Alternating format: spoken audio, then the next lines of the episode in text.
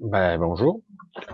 Alors nous sommes partis. Euh, je voulais faire une petite vidéo, une vidéo concernant un sujet qui est quand même relativement intéressant. Euh, J'ai petit à petit accès à certaines, on peut parler de perception, d'impression, d'inspiration, bref. Euh, donc je voulais un petit peu aborder le sujet des supports. Par exemple, beaucoup de personnes, euh, quelque part, dans leur malaise ou dans leur souffrance, dans leur quête de spiritualité, euh, qu'importe, euh, ont besoin de supports euh, pour s'entourer d'objets qui leur permettent de canaliser leur bien-être. Des cristaux, donc la, comment on dit la, ça s'appelle la, lithothérapie. Je n'arrive jamais à me souvenir exactement du terme. La lithothérapie, exact. Et euh, en fait, chaque pierre aurait une fonctionnalité. J'ai moi-même quelques pierres euh, parce que je trouve que ce sont des objets. Euh, on a besoin, nous, en tant qu'être physique, de toucher et d'avoir euh, un point extérieur de focal de focus pour concentrer notre attention dessus.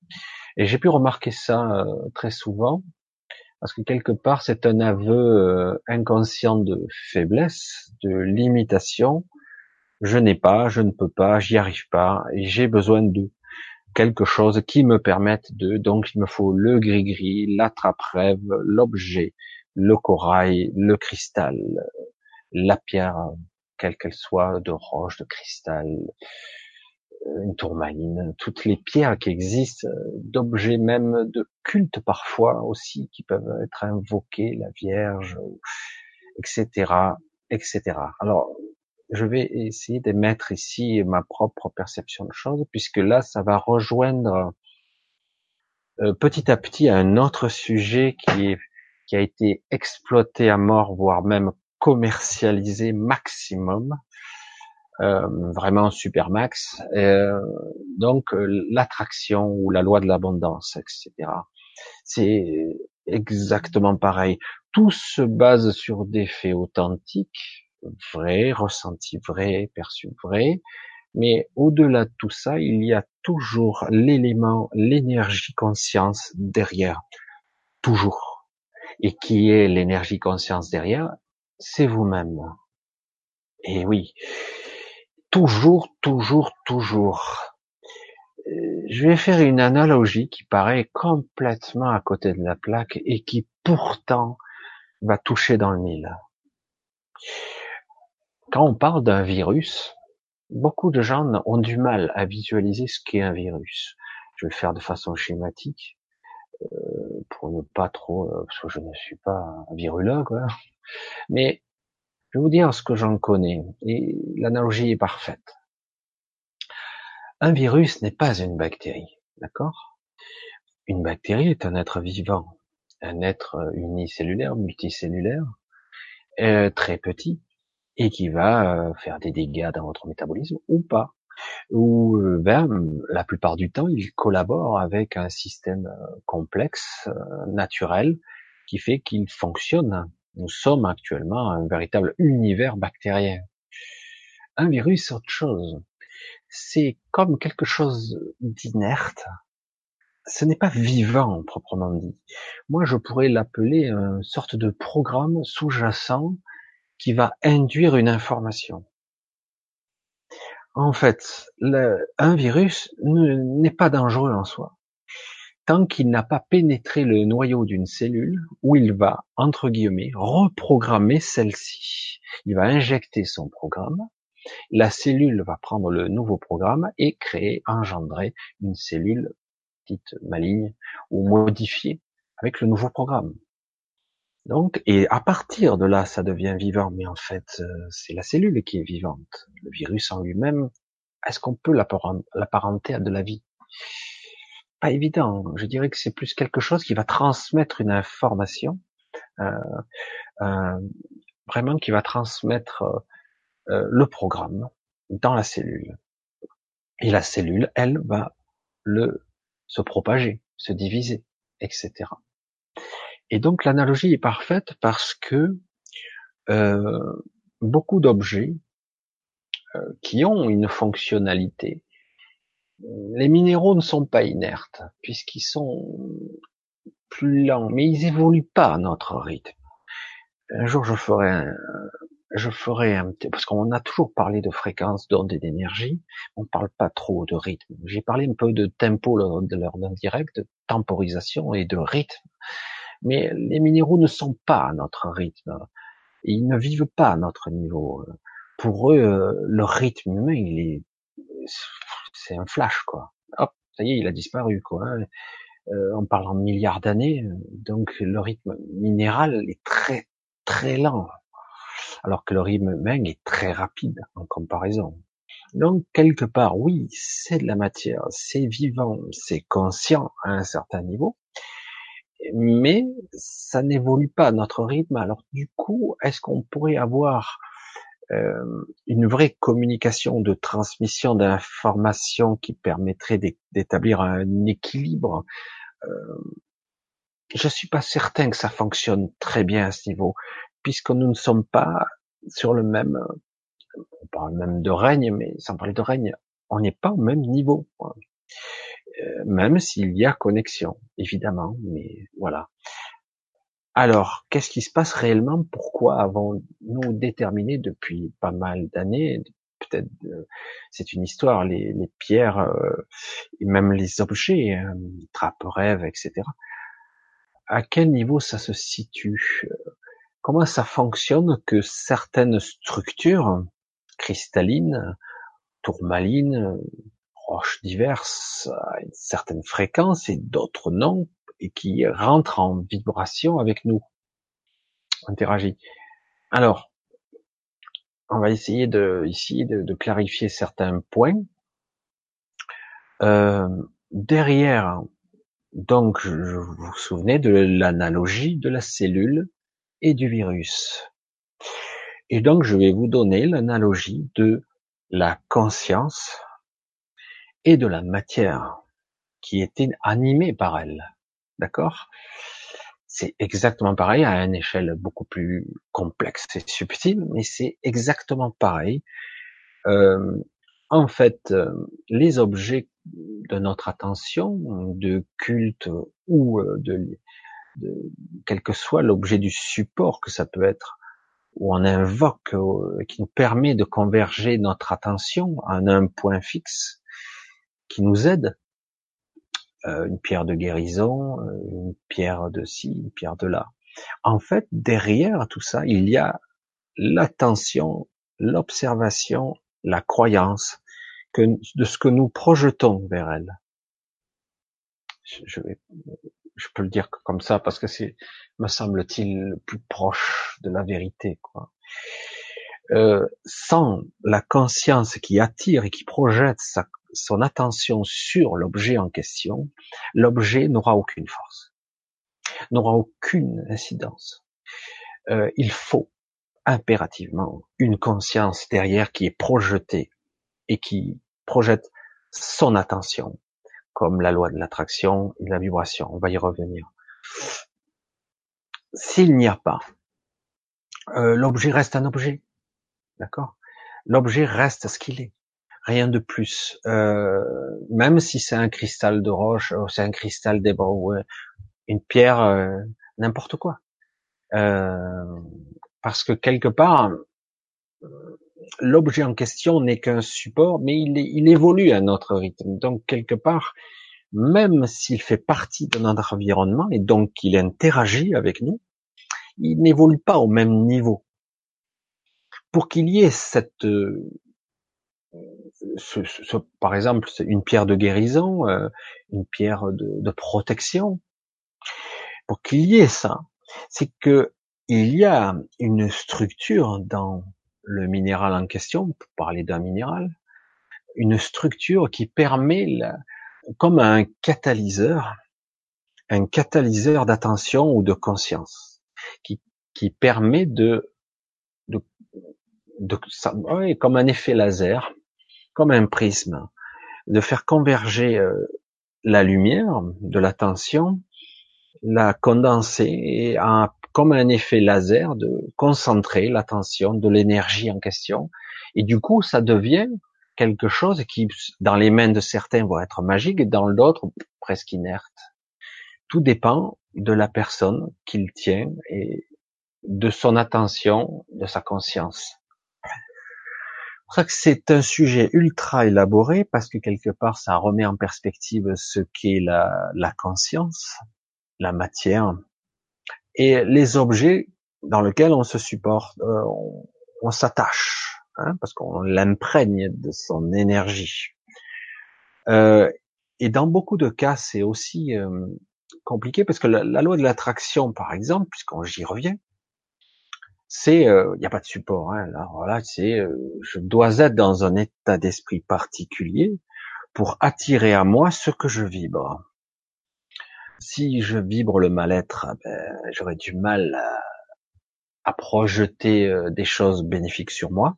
Si je vibre des choses fantastiques, ben, j'aurais tendance à me connecter aux choses du même niveau. Alors ça paraît logique, mais c'est pas si simple pour des êtres de matière qui sont quelque part bien embourbés dans leurs croyances limitantes. Donc c'est pour ça que c'est pas si simple que ça, la loi de l'attraction, dans laquelle on vous a bien vendu des choses. Ce n'est pas faux tout ça, hein, attention, mais c'est beaucoup plus compliqué de maîtriser ce qu'est la conscience, la peur, le doute, la souffrance, tout dépend, tout dépend du niveau de conscience où on se trouve et de l'endroit d'où vous regardez. De quel niveau vous regardez. Alors du coup, qu'est-ce qui fait que euh, l'objet, euh, quand j'utilise un objet qui me permet, euh, un objet, comme je, certains ils mettaient des pattes de lapin, qui pendaient de leur voiture pour la chance, d'accord? Quelque part, si je focalise mon attention là-dessus et que je crois fortement que c'est vrai, eh ben, à un moment donné, euh, ça a tendance à faire infléchir ma réalité et dire oui, ça devient vrai. Pas à 100%, mais euh, ça augmente fortement les probabilités dans ce sens, parce que j'y crois et que je projette, que je nourris mon attention là-dessus. Mais c'est qui qui fait quoi? C'est toujours ma propre conscience qui projette son attention vers. C'est moi. Indirectement, consciemment, consciemment, partiellement. Mais c'est toujours moi. C'est pas l'objet qui est chanceux. Et euh, alors certains, au cours des histoires archéologiques ou des objets qui ont été trouvés, ont parlé de, à l'inverse, de malédiction. Et pourquoi? Parce que quelque part, ça a été imprégné, ça a été programmé par des consciences. C'est peut-être une ou plusieurs consciences ou une multitude de consciences qui ont programmé un objet pour une certaine protection. Et voilà, ce n'est que de la projection de conscience qui s'est trouvée. La matière a été programmée pour. Donc, euh, est-ce que ça existe? Non, c'est baliverne. Et pourtant, ce sont des programmes. Il y a eu des activations de matière où l'énergie, la rayonnance, si on peut on peut parler ainsi de cet objet, est plutôt destructeur envers moi, parce qu'il a été programmé dans ce sens. Ou, si on ne détient pas la clé, si on a la clé, on peut désactiver.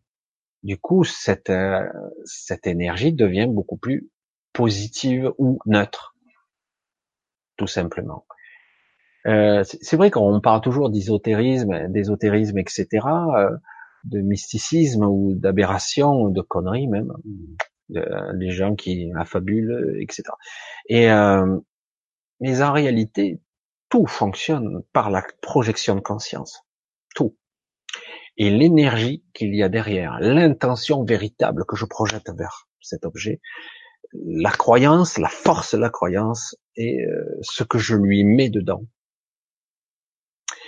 Euh, de la même façon que je peux, par mon attention, hein, les travaux euh, sur le, les cristaux d'eau, hein, vous savez, ce japonais qui avait fait. Euh, de la même façon, je projette mon attention sur l'eau et quand on la gèle, les cristaux seront harmonieux ou disharmonieux. c'est exactement pareil. Je projette mon attention, ma conscience vers, et l'eau étant le support le plus extraordinaire qui soit, personnellement, il est capable de stocker l'information, de centraliser les vibrations, il peut changer de forme, prendre toutes les formes, et, euh, surtout, il est le vecteur de la vie. Euh, c'est assez complexe. L'eau, euh, on n'est pas prêt d'en voir le bout parce que c'est le, sujet le plus compliqué qui soit, à ma connaissance. Il y en a beaucoup d'autres, hein, mais l'eau est loin d'être. Euh, c'est quelque chose d'assez complexe et étonnant. Voilà. Et donc, euh, il absorbe les vibrations, il transporte les messages, euh, il transporte l'information sur toutes ses formes. Et c'est assez intéressant. Euh, voilà, je voulais en arriver là pour faire comprendre un petit peu que, que beaucoup de personnes font le commerce de, bijoux euh, vibratoires, qui sont à la fois du commerce, ils ont le droit de vivre, et à la fois réels, parce que quelque part, si vous avez besoin d'un objet qui vous appelle, c'est que quelque part, vous êtes en déficience de ce message ou de ce transport d'information. Euh, parce que votre corps, vos croyances limitantes vous empêchent d'accéder. Alors qu'en réalité, par-delà tout ça, si nous parvenions à nous libérer de nos croyances et de nos limitations, puisque nous sommes nous-mêmes une conscience, euh, nous avons, nous n'avons pas besoin de support. Nous n'avons pas réellement besoin. Et là, je vais faire juste un pont pour, euh, pour aborder le sujet d'objets quantiques, d'objets programmés à un certain niveau, qui permettent de, de canaliser euh, certaines perceptions pour certaines, c'est-à-dire que vous avez un objet quantique en vous, alors, je sais plus comment ça s'appelait les techniques. Euh, un ami utilisait pas mal euh, ce genre d'objet qui permet de me permettre de me recentrer sur pareil, c'est un point de convergence de l'esprit qui permet de canaliser, on va dire, l'énergie spirituelle ou l'énergie mentale, psychique. Euh, et en, en, utilisant, du coup, je deviens comme euh, supra-connecté et je peux atteindre des perceptions, des, et même guérir, toucher et harmoniser certaines structures grâce à ces objets quantiques. Mais en théorie, c'est pareil. Sur le principe, les objets quantiques ne sont que des programmes sous-jacents qui permettent d'accéder. D'accord? Euh, C'est pareil. C'est un objet extérieur dans lequel je vais utiliser, qui va me permettre de faire une connexion plus stable. Mais dans le, principe, en réalité, si je parvenais à me libérer l'esprit, le carcan du mental, l'esprit en, droite ligne directe, donc âme, esprit, le mental, ça y passe au travers comme s'il n'y avait aucune distorsion. Donc euh, théoriquement, je n'aurais même pas besoin de ce support physique engrammé avec euh, toutes sortes d'informations qui me permettront de canaliser. En réalité, je n'en ai pas besoin, mais voilà, euh, dans la réalité absolue, nous avons tous des tonnes de programmes en nous, mentaux, qui nous limitent, qui nous distordent, qui nous font pas percevoir l'absolue réalité qui nous entoure. Nous ne percevons rien du tout, en fait, pas grand-chose. Hein. Voilà, c'est un sujet que je voulais un petit peu aborder, qui est très compliqué, très subtil, qui touche à ce que nous sommes fondamentalement, un être de conscience pure, de l'énergie, de projection, parce qu'on peut se projeter vers un point fixe, un objet ou voire même une personne vivante. Mais on n'en a pas conscience et donc nous utilisons ces objets-là. À nous de quelque part euh, de ressentir l'appel de certains objets, pourquoi pas, et de réaliser après qu'une fois que je l'ai et que je le ressens en moi, que je peux utiliser son programme, le copier, le dupliquer, l'utiliser pour moi, sans avoir l'objet. Réellement, on n'en a pas besoin. Au bout du bout, au final.